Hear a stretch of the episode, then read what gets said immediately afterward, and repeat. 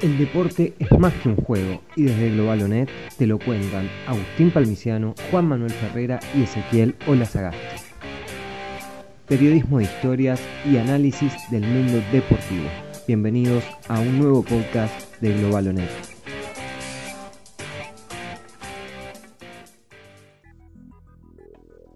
Saludos a todos y a todas eh, los que están del otro lado escuchando eh, el podcast de Globalonet, la pata sonora de este medio deportivo, que no solamente cuenta con su versión escrita en globalonet.com y también sus redes sociales, que son arroba globalonet.web en Instagram y en Facebook o en Twitter. Pueden encontrarlos como Globalonet también. Estamos hoy reunidos acá Agustín Palmiciano, Juan Manuel Ferrera y quien les habla, Ezequiel Lazagasti, en la conducción de un nuevo capítulo del podcast. ¿Qué tal chicos? Buenas noches. ¿Qué tal? ¿Cómo andan? Buen aislamiento. ¿Qué tal muchachos? Buena cuarentena. Bueno, semana agitada, semana donde ya se cerraron, mientras estamos grabando este capítulo, se cerró uno de los eh, primeros torneos de Europa, pero no el primero en importancia, porque el primero en importancia se llama UEFA Champions League y recién va a estar cerrando el día domingo. Así que estamos esperándolo con ansias y espero que cuando estén escuchando este capítulo ustedes hayan tenido la fortuna de haberlo visto. Eh, ¿Qué tenemos para hablar de la Champions?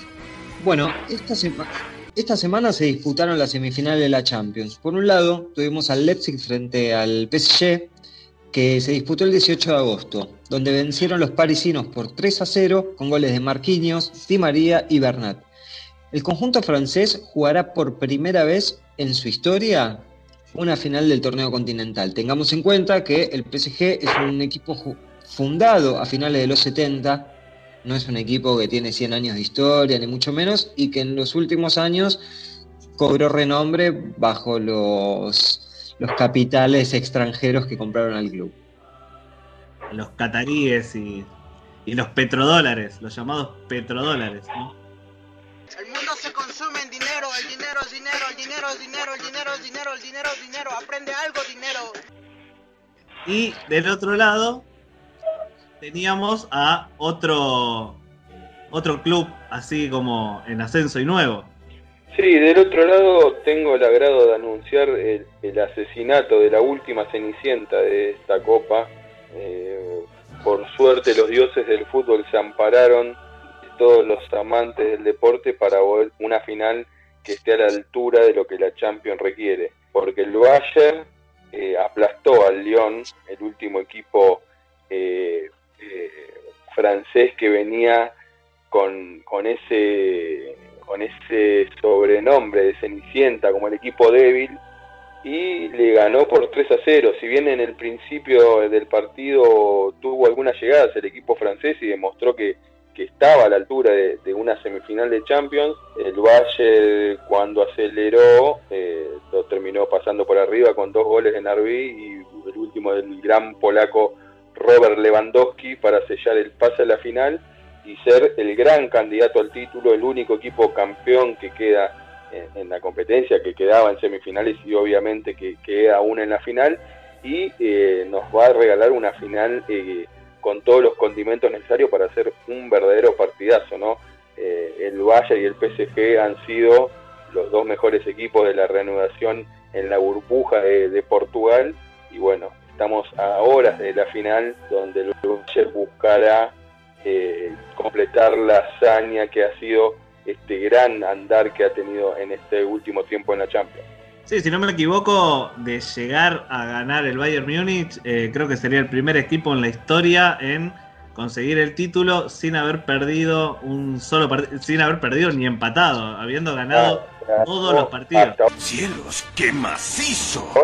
exactamente, hasta ahora ganó todos los partidos y además, bueno, con partidos como el del Barcelona, eso no, no es un dato anecdótico haberle ganado al Barça 8-1, desató la crisis total en el equipo de, de, Barcelona, y 8-2, perdón, eh, y bueno, me parece como es, la frutilla del poste, el Bayern ha, demostrado ser un equipazo y un equipazo que, se ha reinventado. ¿no? no olvidemos que el técnico llegó después de que hayan despedido a Robert Kovac en, en la Bundesliga después de una goleada contra el Eintracht Frankfurt y el equipo es un violín, cómo funciona en individualidades y en, a nivel colectivo. Me parece que esta final, si bien el Bayern no tiene una gran figura eh, como lo es Neymar en el PSG, el Bayern llega con el aval del funcionamiento colectivo y está, está bueno ver esa en esta final ese, esa dicotomía entre funcionamiento a nivel colectivo contra individualidades como son Neymar y Mbappé por el PSG, por ejemplo. Sí, además para que lo pensemos entre los tres y con nuestros oyentes también a medida que vayan escuchando el podcast y también en nuestra columna de, de Nomeables, eh, pensar en el prejuicio que se tiene en muchos casos con la liga alemana y la liga francesa y después trazando el paralelismo con la Champions, donde tenemos dos equipos alemanes y dos franceses en semifinales y bueno, y ahora obviamente un francés y un alemán en la, en la final de la Champions, cuando se cree que la liga española, la liga italiana, la liga inglesa son las más importantes. Por último, también consultarles si creen que el balón de oro de este año, del año próximo eh, será entre el ganador de esta Champions, que puede ser tanto Neymar o Lewandowski. Yo, mm, para responderte, eh, lo primero que se me viene a la cabeza en, cuanto a pensar a los equipos como equipos de la liga alemana y francesa, obviamente eh, en lo literal es así, pero pensar al PSG y al Bayern como equipos francés y alemán me parece un poco corto en la mirada porque no son ni francés ni alemán, son equipos de mundo.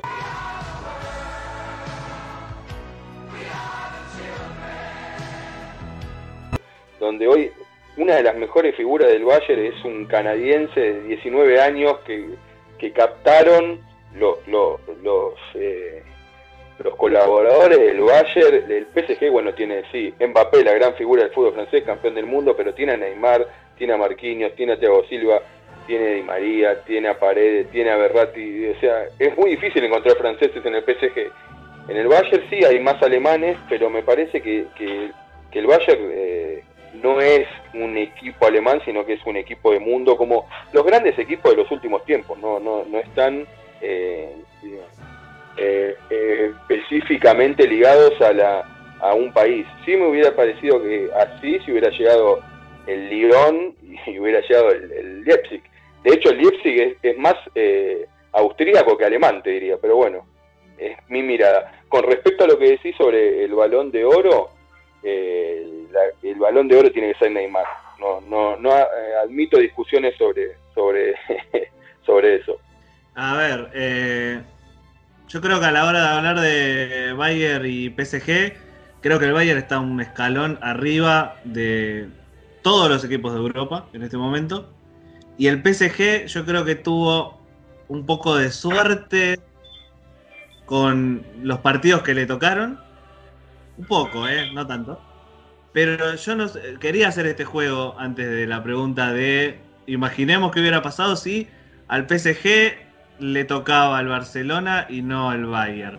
Está muy por encima de las posibilidades. Eh, o al PSG le tocaba el Manchester, el Manchester City. Está muy encima de las posibilidades de, de, esos dos equipos. Está como para pasarlos por arriba, como si lo demuestra, o por lo menos me da a entender a mí el Bayern. Yo creo que esta Champions demostró que el Barcelona está de recambio y que si le hubiese tocado el PSG, por ejemplo, el resultado no hubiese sido tan abultado, porque a diferencia del Bayern Múnich, el PSG tiene grandes individualidades que te definen un partido, pero no tiene la calidad de juego aceitado que tiene el Bayern Múnich. Pero lo mismo hubiese aplicado por el Manchester City. Yo creo que hubiese le hubiese hecho más pelea a un rival más conocido, como si le hubiese tocado al PSG, que en realidad el Lyon, que fue el que lo sorprendió. Que de hecho, el otro día contra el Bayern Múnich, em, el partido arranca muy parejo, eh, tiene muchas situaciones concretas de gol, que si se llegaba a concretar una, yo no sé cómo terminaba ese partido, pero el Bayern Múnich está jugando a un nivel espectacular, con grandes figuras, como decía Juan recién, la, aparición de Gnabry es, un jugador que eh, hasta hace poco nadie lo conocía y ahora está demostrando ser una gran figura del fútbol europeo. No, sí, el pibe, el pibe ese, la verdad que todo lo que hacía, todas las pelotas que tocaba, las tocaba, eh, hacía lo que tenía que hacer. Encima volvía a 400 kilómetros por hora, es, una máquina. Y ahora, hablando también del Bayern, eh, coincido con lo que decía también Juan cuando habló de eh, la imposición de este nuevo fútbol moderno, más rápido y, vertical, y que creo que el Bayern fue el que mejor lo adoptó y el que más se tiró a esa, a, esa nueva movida, y que los demás equipos de España, de Italia, la verdad que se quedaron en lo viejo y, se nota que, quedaron, que quedaron atrás.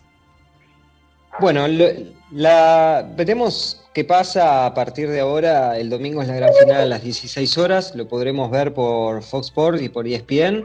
La final será en el imponente estadio de Lisboa con capacidad para 66.500 personas que, bueno, en un contexto de pandemia no podrán darle el color agregado a esta final de Champions League, pero veremos qué es lo que pasa. Ya es momento de que, bueno, nosotros dijimos lo que nos parece, es momento que actúen los futbolistas y dentro del campo de juego puede pasar cualquier cosa.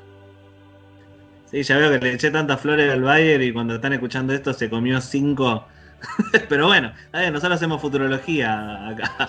Y hablando, eh, ahora pasemos a hablar de la, la otra, ¿no? Si estuvimos hablando de del padrino, ahora pasemos a hablar de los bañeros más locos del mundo, sería la no UEFA. no te permito. Usted se, tiene que arrepentir de lo que dijo. No puede decir semejante barbaridad. Usted no puede decir semejante barbaridad. Bien, ¿eh? no, no, es de mi agrado. Salvo que el calificativo de padrino sea para la UEFA y el de los bañeros sea para la Champions. Pero bueno, no creo que sea en esa tónica el comentario. ¿Qué tiene para contarme de la Champions, eh, de la UEFA, señor Ferrera? Bueno, la UEFA se terminó hace pocas horas con eh, el triunfo de, del Sevilla 3 a 2 sobre el Inter en una muy buena final de, UEFA. Han llegado dos equipos con, eh, si bien no son de lo, más importante de Europa, el Inter es un, equipo de los grandes de Italia y el Sevilla en este último tiempo, con la sexta, obtención de la Copa UEFA, se perfila como el tercer grande de España, después debajo del Barcelona y Real Madrid. Pero más allá del partido y de lo que lo que dejó este partido, este 3 a 2 muy interesante que se jugó en, Alemania, quería llevarlo a la discusión y, compartirlo con ustedes sobre cómo impacta esto en el futuro de la selección argentina. Hoy por el Inter eh, jugó Lautaro Martínez, no ha jugado bien, salió reemplazado sobre el final cuando el equipo más lo necesitaba, el técnico Conte lo sacó, faltando casi 10 minutos, eh, le, privó de estar en campo en busca de la hazaña. Y por el lado de Sevilla jugó Ever Banega, uno de los veteranos de la selección argentina y de hecho en, su último partido en el Sevilla antes de partir a Emiratos, y Lucas Ocampos, una de las nuevas figuras del fútbol argentino que perfila como una alternativa para la selección.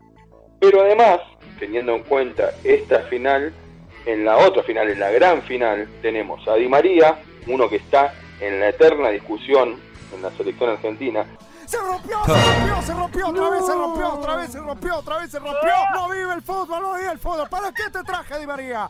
¿Para qué te traje, Di María? Tranquilo, tranquilo. Se rompe, siempre se rompe, siempre se rompe, siempre se rompe.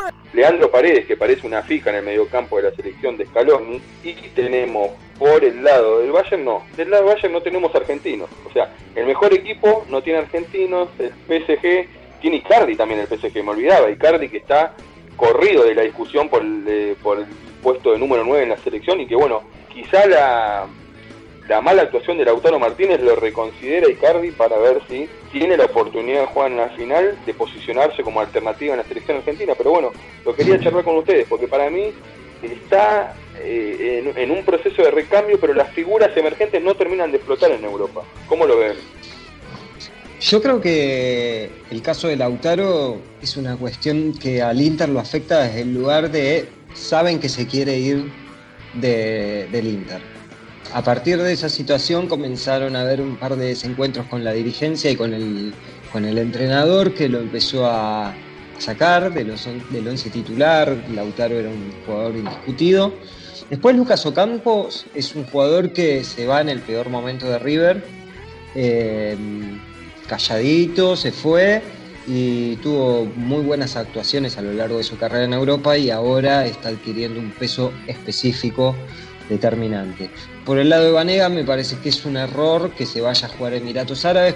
Es un, un jugador que tiene grandes cualidades como para, por ejemplo, venir al fútbol sudamericano, tanto en Brasil como, como en Argentina, o seguir en Europa y demostrar y jugar sus últimos cartuchos eh, de cara a lo que es el seleccionado. Después tenemos grandes jugadores también que vienen dando la talla. Eh, no sé si es el caso de Icardi, por ejemplo, que es un goleador, no podemos juzgarlo por la técnica y demás. Eh, Di María es un jugador siempre desequilibrante, que ya ganó la Champions League, además, este, tiene todos los pergaminos. Pero bueno, es la crítica constante que se recibe cuando, cuando juegan la selección.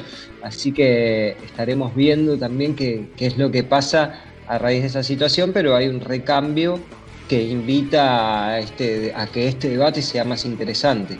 Sí, yo pienso que la selección, o por lo menos nosotros como argentinos, tenemos que bajar bastante la vara de lo que es la selección argentina, porque no estamos teniendo jugadores a un a un nivel superlativo, salvo pocas excepciones. Desde que el Kun está lesionado. Messi creo que cada vez está mostrando un poco más la hilacha de que es un poco un bardo en el vestuario. Todas las cosas que se decían de él en la selección argentina y el club de amigos y todo, está creo que mostrándolo un poco también ahora en el Barcelona también. Y los nuevos, los nuevos jugadores, eh, está bueno que no, sean una explosión, porque creo que les va a sacar un poco de presión. Porque si vienen con toda la, bomba del mejor de Europa, el balón de oro y que no sé qué, y esto la tienen que romper, después se terminan siendo una decepción enorme. Así que si, si tienen poco peso o si tienen poca, poca trascendencia en cuanto a sus clubes y en la selección después la rompen, como le pasó al Cani, que en sus clubes no era que, era que, era el mejor jugador del mundo, pero después venía a la selección y te metía los goles importantes. Y dámelo así, ¿eh? yo prefiero así. Bueno, en ese sentido, lo, que tengo para aportar es que me parece que eh, Lautaro Martínez eh, es ahí donde saca su ventaja, porque cuando tuvo la oportunidad en la selección argentina lo ha hecho muy bien y de hecho su explosión en el Inter es posterior a sus buenas actuaciones en la selección argentina. Entonces me parece que por ahí Lautaro es el que mejor posicionado está con respecto a la selección argentina y que esto finalmente le terminó jugando en contra en el Inter cuando te exigieron a nivel de un 9 de selección argentina. Tuvo buenos partidos en el Inter, pero en el último tiempo fue cayendo. Sin embargo, yo mantengo mis esperanzas en el ex 9 de Racing.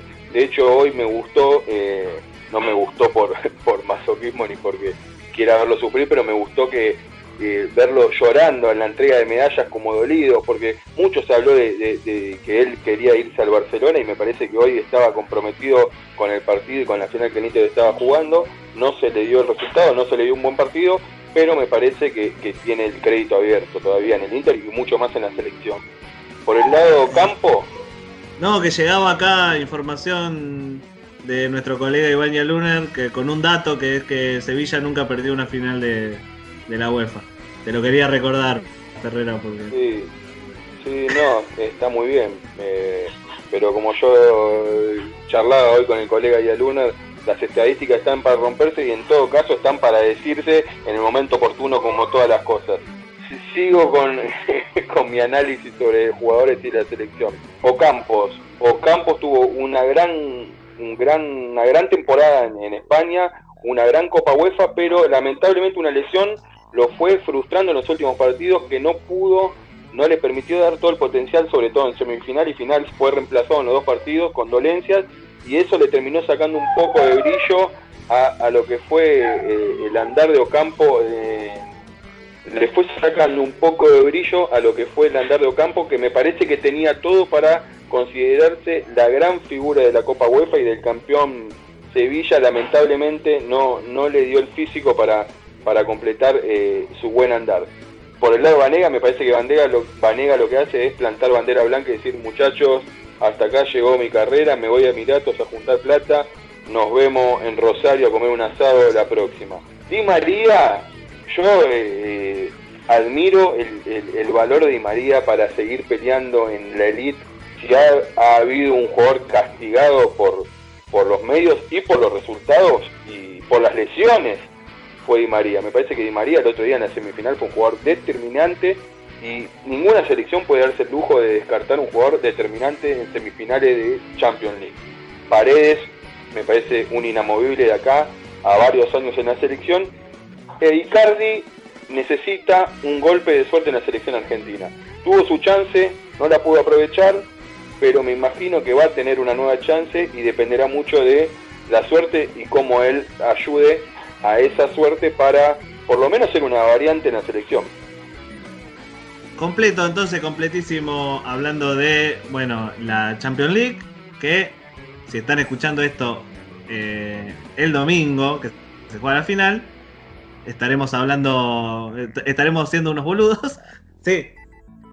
No, que juguemos no con un resultado. Me parece que no tiene sentido.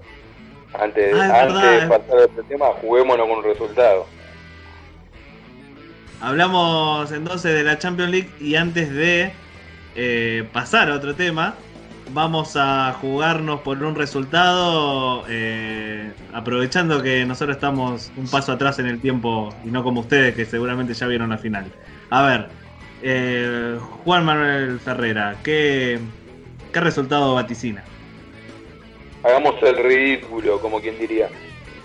yo veo un 2 a 2 apasionante en tiempo reglamentario y un gol del Bayern en el suplementario de Thomas Müller para eh, lograr el 3 a 2 final y alzarse con la Copa del Bayern Bien. Señor Agustín Palmiciano.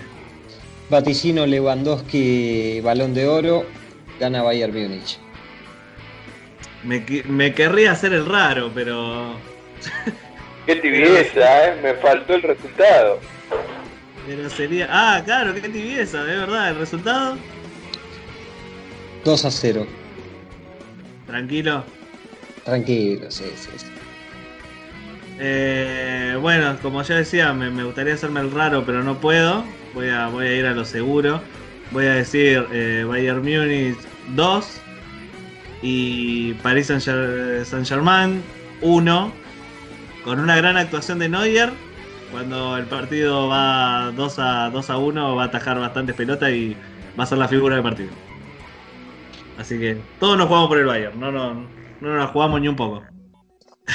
Pero bueno, ya ha concluido el tema, el tema de, de, la Champions y de la UEFA Europa League. Ahora pasemos a un adelanto de lo que será la nota de Globalonet de la semana volvemos a tener entrevistas y una entrevista por demás más interesante. Al igual que la de Betty García, que estuvimos anticipando el capítulo anterior, esta vez vamos a estar anticipándole una nueva nota que hizo Agustín. Contanos un poco, Agus. Bueno, próximamente en nuestra web van a poder encontrar una nota imperdible al profe Signorini, preparador físico y docente que trabajó junto a Menotti, junto a Carlos Villardo, eh, con un total de cuatro mundiales que entrenó a grandes jugadores como Riquelme y Klinsmann, pero por sobre todas las cosas a Messi y Maradona durante 11 años. Hablamos de su carrera, su visión de la actualidad, de cómo ve el deporte y la importancia que tiene como sujeto igualador dentro de la sociedad este deporte. Hablamos de la docencia aplicada también al deporte y su visión de poder transmitir este mensaje y esto es lo que nos cuenta al respecto. No, no, yo creo que habré venido de esa manera, sí. ¿no? imbuido de ese deseo o, de ese instinto, llamarlo, de, o, por hacer eso y hacerlo de esa manera. ¿no? A mí me parece eh, fantástico esos tipos que no solamente saben, sino que lo que es fundamental, poder... Eh, poder ponerle palabras y, ser lo más claro posible en lo que se quiere transmitir, porque hay quienes saben muchísimo, pero no tienen esa capacidad. En, eso Menotti era, ha sido siempre un privilegiado, un tejido, ¿no? Claro. con muy pocas palabras, con un poder de síntesis eh, increíble, eh, más el carisma y más el conocimiento, obviamente ayudaba a los jugadores a mejorar eh, en muy poco tiempo y eso se lo ha reconocido todo y cada uno de los que la ha tenido. También nos explica su visión actual del mundo deportivo, donde los millones de dólares, el éxito y las exigencias hacen mover a la pelota y elabora tres puntos para explicar este fenómeno la so- de la sociedad y los protagonistas a partir del fútbol. Lo escuchamos. El fútbol y el boxeo son prácticamente las únicas disciplinas, al menos en Argentina, ¿no? Sí. En la que los chicos, sobre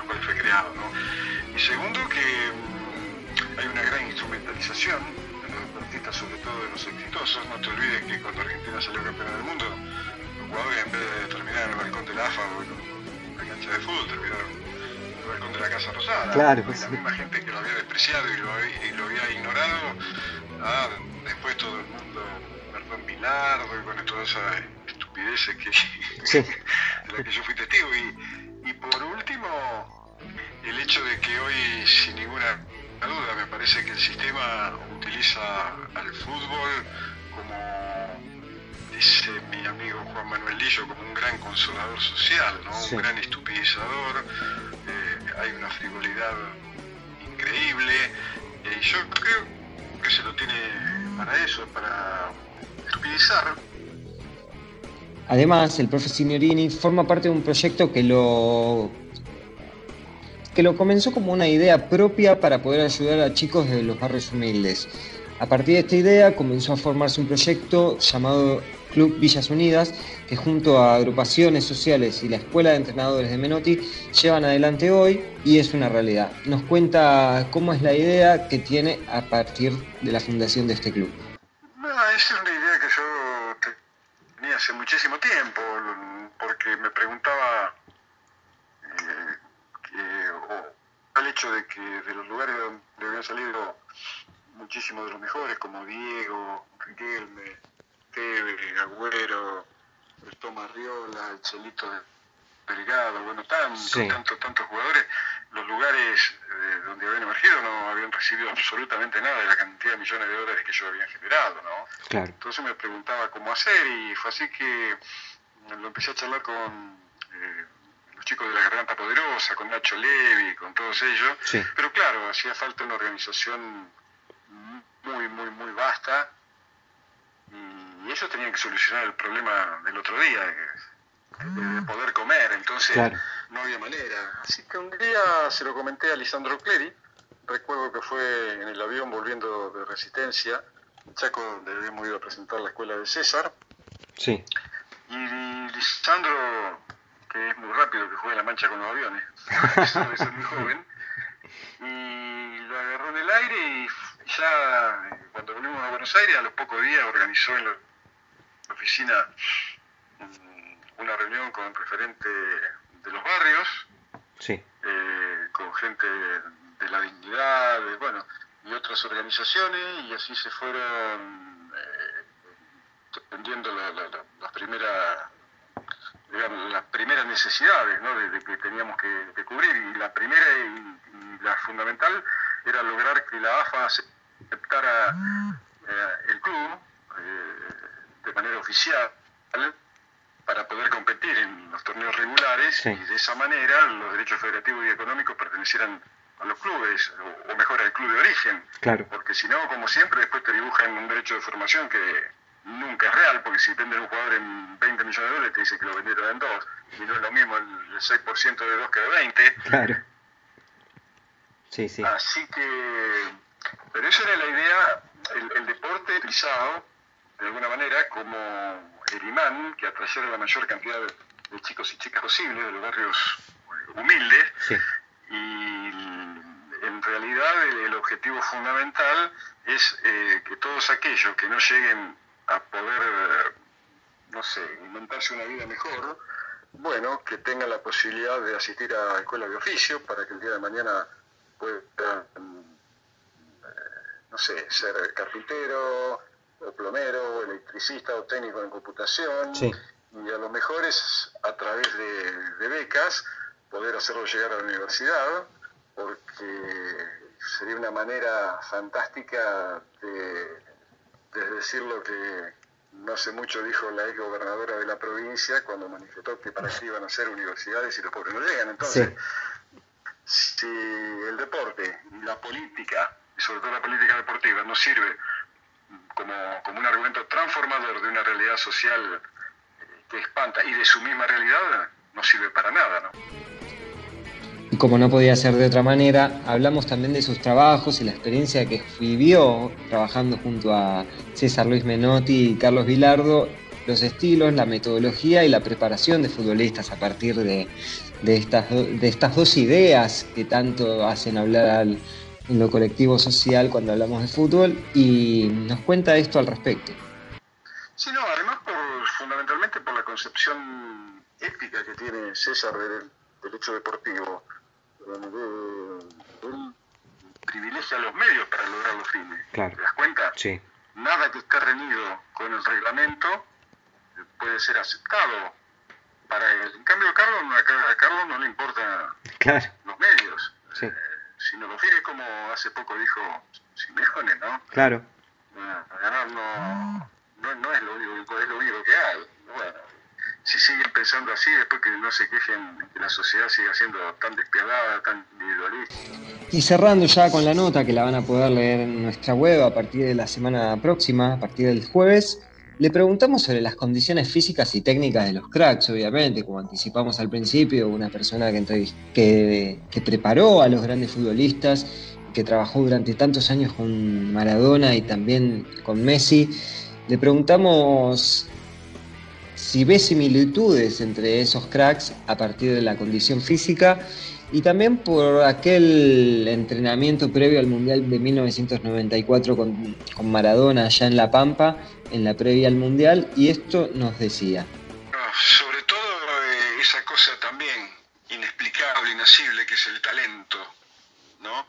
Esa especie de instinto que está mucho más ligado a lo animal que a lo racional para poder decidir jugadas a favor de, la eficacia, para elegir camino que otros para otros son imposibles de transitar eh, y además con también con una condición física que no tiene que ver eh, con la mayoría de, los humanos de los mortales no Eh, qué sé yo un dominio del equilibrio en situaciones de alta complejidad que realmente asombran.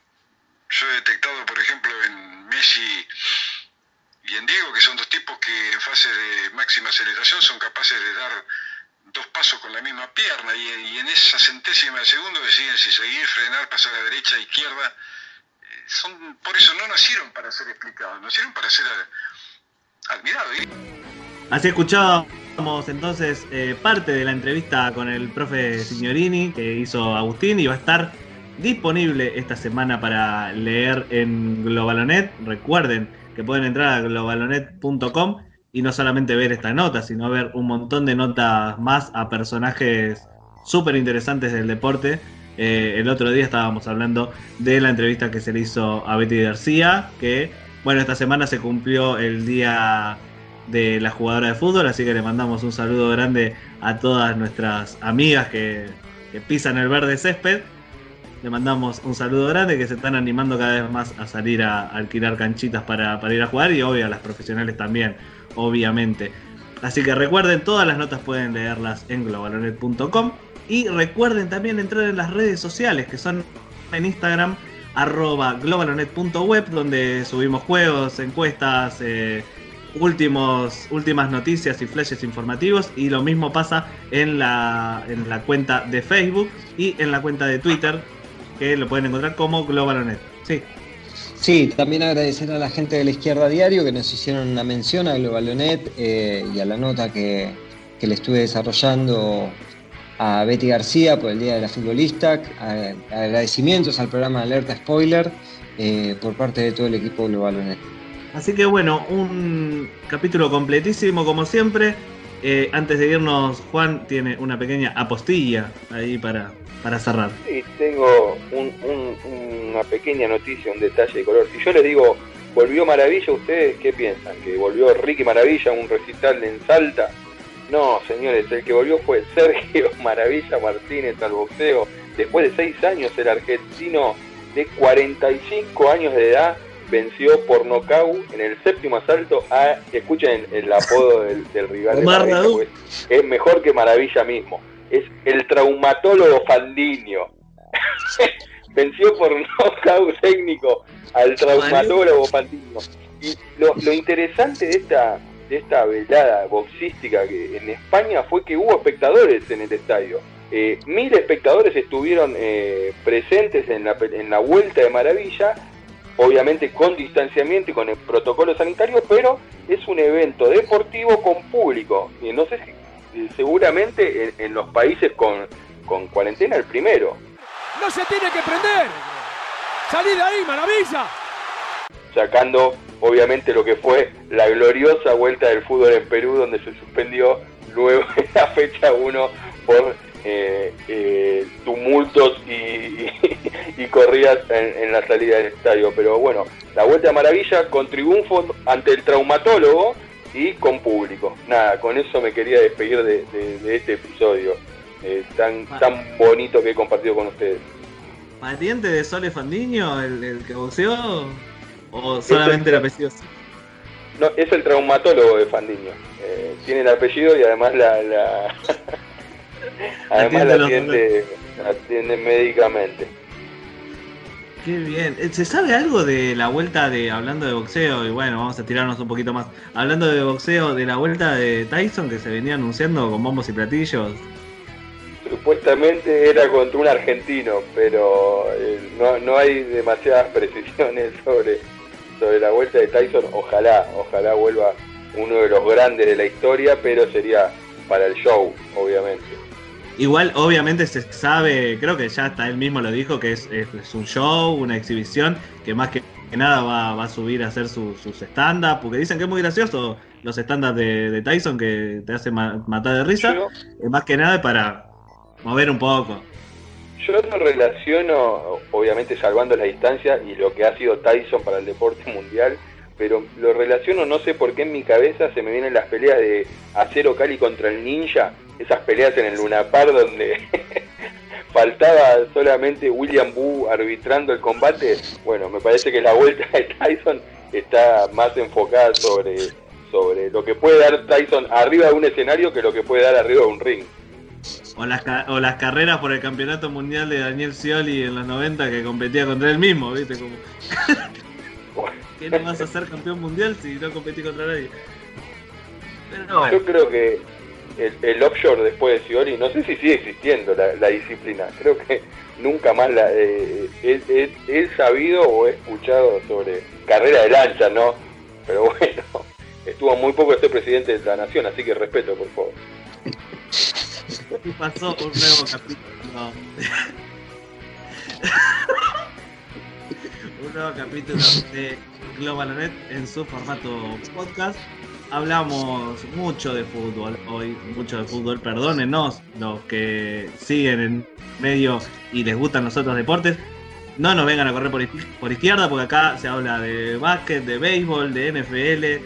Hoy hablamos de fútbol porque la Champions y la UEFA lo ameritaban. Y obviamente una entrevista más que interesante con el profe Signorini, ahí en la que los fanáticos deportivos conocen eh, de memoria y bueno, y a las nuevas generaciones que por ahí no lo ubiquen tanto, ya acá les damos un pantallazo para que en la semana puedan leer la nota completa que le hizo Agustín. Así que sin solución de continuidad, vamos a cerrar el capítulo de hoy. De nuevo, muchas gracias Juan Manuel Herrera, del otro lado.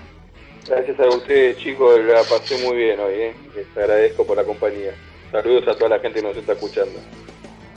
Y también saludo a Agustín Palmiciano, del otro lado. Bueno, muchas gracias por el espacio y nos encontramos la próxima semana con más novedades del mundo del deporte. Mi nombre es Ezequiel Nazagasti, estuve acá un poco moviendo los hilos de la conducción de Globalonet en su formato podcast. Nos vemos eh, la semana que viene, si Dios quiere, con otro capítulo más. Buenas, saludos a todos.